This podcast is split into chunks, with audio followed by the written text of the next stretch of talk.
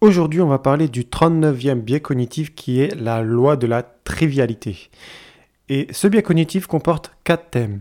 La mémoire, le social, l'argent et la politique. Donc ce biais cognitif, il décrit un phénomène où les gens consacrent une quantité importante de temps, d'énergie et d'autres ressources à traiter des problèmes relativement mineurs, que ce soit dans leur vie de tous les jours ou dans la création, création d'un business. On va prendre un exemple très connu. On va imaginer un comité, d'entreprise qui est chargé de discuter de trois questions.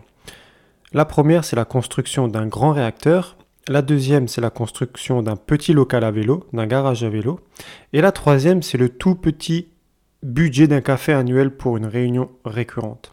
Donc, le réacteur, c'est une question complexe que peu de membres du comité comprennent et donc se sentent à l'aise pour en discuter.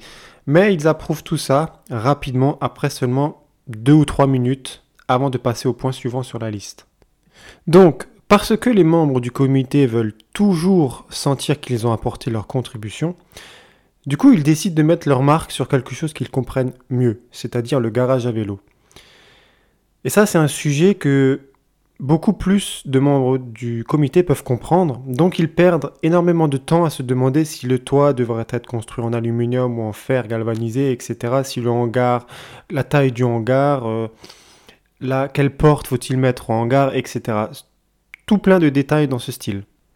Et donc finalement, après 45 minutes et après avoir trouvé des moyens d'économiser éventuellement une petite somme d'argent sur le garage à vélo, il conclut la discussion sur ce sujet avec un sentiment d'accomplissement. Et pour finir, il passe au dernier élément de cette liste. Cet élément, le budget annuel du café pour une réunion récurrente, est le moins important de l'ordre du jour, mais aussi le plus facile à comprendre pour eux. Et bien que presque aucun des membres du comité n'ait compris les enjeux entourant le réacteur, et que seuls certains d'entre eux aient compris la différence entre les différents matériaux qui ont été discutés lors de la construction du garage à vélo, tous comprennent le café.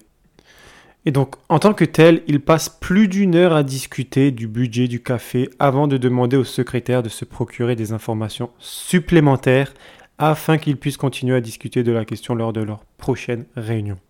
Voilà, la loi de la trivialité, c'est ça. C'est quand les gens se concentrent sur des problèmes mineurs au lieu de se concentrer sur des problèmes beaucoup plus importants.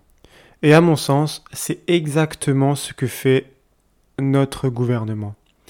Ils n'arrêtent pas de se concentrer sur des problèmes mineurs dont on n'en a vraiment rien à foutre que de se concentrer sur des problèmes vraiment importants comme l'économie d'un pays. Et c'est exactement cette loi de la trivialité.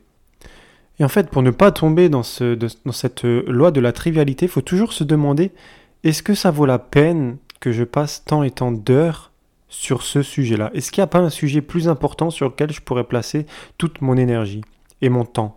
Du coup, en réfléchissant comme ça, on devient beaucoup plus productif parce que notre temps d'attention va être focus sur les choses importantes qui nous font vraiment avancer. La couleur de notre site internet, honnêtement, on n'a pas besoin d'y passer 15 heures, on s'en bat un peu les couilles. Il faut plutôt se concentrer sur ce que tu vas écrire pour attirer les gens et pour qu'ils achètent, par exemple. C'est un exemple.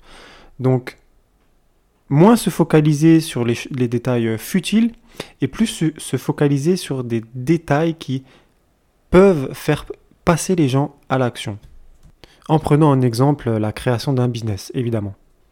Voilà, c'est tout pour ce 39e biais cognitif. Du coup, je te donne rendez-vous la semaine prochaine pour parler du 40e biais cognitif. Et après le 40e, il en restera plus que 10.